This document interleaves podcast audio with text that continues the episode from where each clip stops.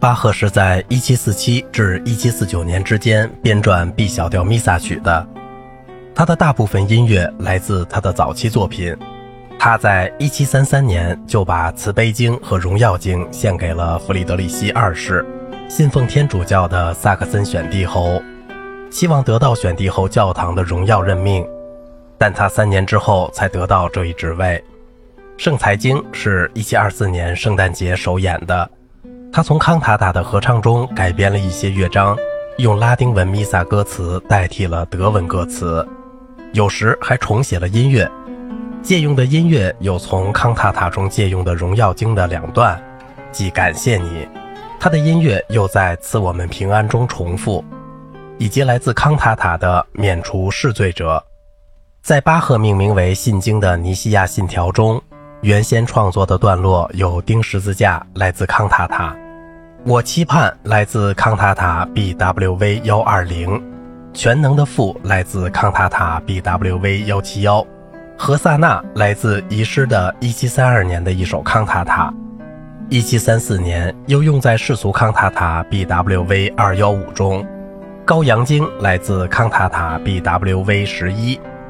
他复活了，很可能是根据一首已遗失的协奏曲乐章而写的。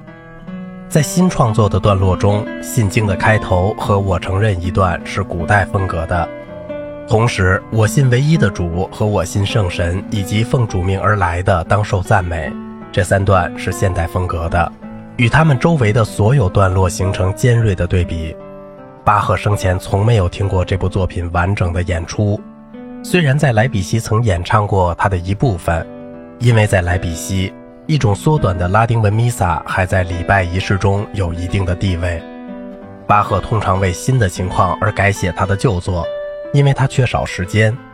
但在这里，他想用天主教弥撒的传统和庄严的手段做一次全人类的宗教陈述，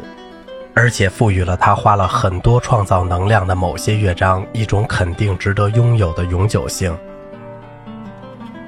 埋葬和复活可以用来形容巴赫的音乐。巴赫生前出版和准备出版的作品只有键盘练习、许伯勒重赞歌、变奏曲、从高高的天空、音乐的奉献和赋格的艺术，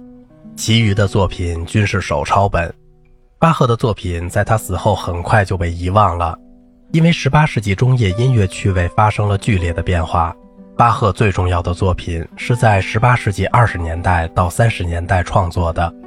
而正当此时，一种新的风格正从意大利的歌剧院里产生，入侵到德国和欧洲其他地区，使巴赫的音乐似乎成为过时的了。作曲家和评论家约阿沙伊贝认为，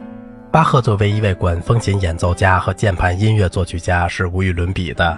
但是。他发现巴赫其余的许多音乐过于复杂和混乱，他更喜欢约翰·格德利布·格劳恩和约翰·阿道夫·哈塞的音调，更加优美和直截了当的风格。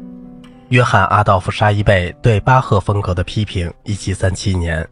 如果他能更加使用愉快，如果他不因晦涩而混乱的风格而使自己的作品失去自然的因素，如果他不因过分追求艺术性而使其作品中的美黯然失色。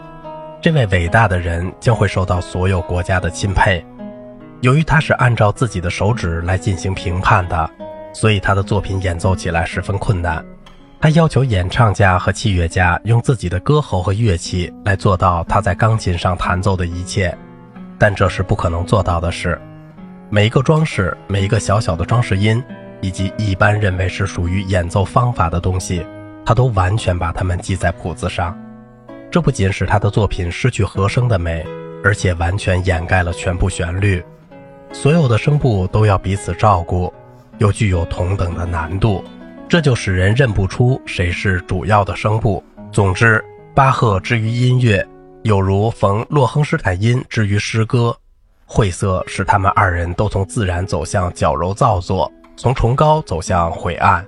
人们都钦佩两人艰苦劳动和非凡的努力。但这都是白费的，因为他们违反自然。巴赫在18世纪中并非被人完全遗忘，虽然在1752至1800年之间没有完整的大型作品出版，但平均律钢琴曲集中的一些前奏曲和赋格还是被印刷了。而且整个集子也以手抄本形式在流传。海顿拥有 B 小调弥撒曲的抄本，莫扎特知道赋格的艺术，并在1789年访问莱比锡时研究过巴赫的经文歌。对巴赫作品的引述经常出现在当时的音乐文献中。重要的期刊《音乐总汇报》第一期，1798年上登了巴赫的画像。对巴赫更充分的发现，终于在19世纪开始了。约翰尼古拉·福尔克在1802年出版的巴赫传记，标志着一个重要步骤的开始。作曲家和指挥家卡尔·弗雷德里希·采尔特复苏了《马太受难曲》。并由菲利克斯·门德尔松1829年在柏林指挥演出了它，这些都大大引起了人们对巴赫音乐的兴趣。最后，1850年巴赫协会的成立导致巴赫作品全集的出版，并于1900年完成。当我们考虑到巴赫在其作品中吸收了那个时代的一切题材、风格和形式，并把他们的潜力发展到从前没有预想到的地步。我们就能够理解巴赫在音乐史上占据的中心位置了。在他的音乐中，往往处于矛盾的和声和对位、旋律和辅调，却能达到一种紧张但令人满意的平衡。他的音乐之所以继续保持活力，是因为它具有如下一些特征：它的主题集中而独特，他的音乐创意十分丰富，他能在和声和对位之间保持平衡，他的节奏强而有力。形式清澈明净，规模宏大雄伟，使用描绘性和象征性音型时富于想象力，强烈的情感总能由一种统治一切的建筑的理想所控制，以及每一个细节在技术上的完美无缺。好了，今天的节目就到这里了，我是小明哥，感谢您的耐心陪伴。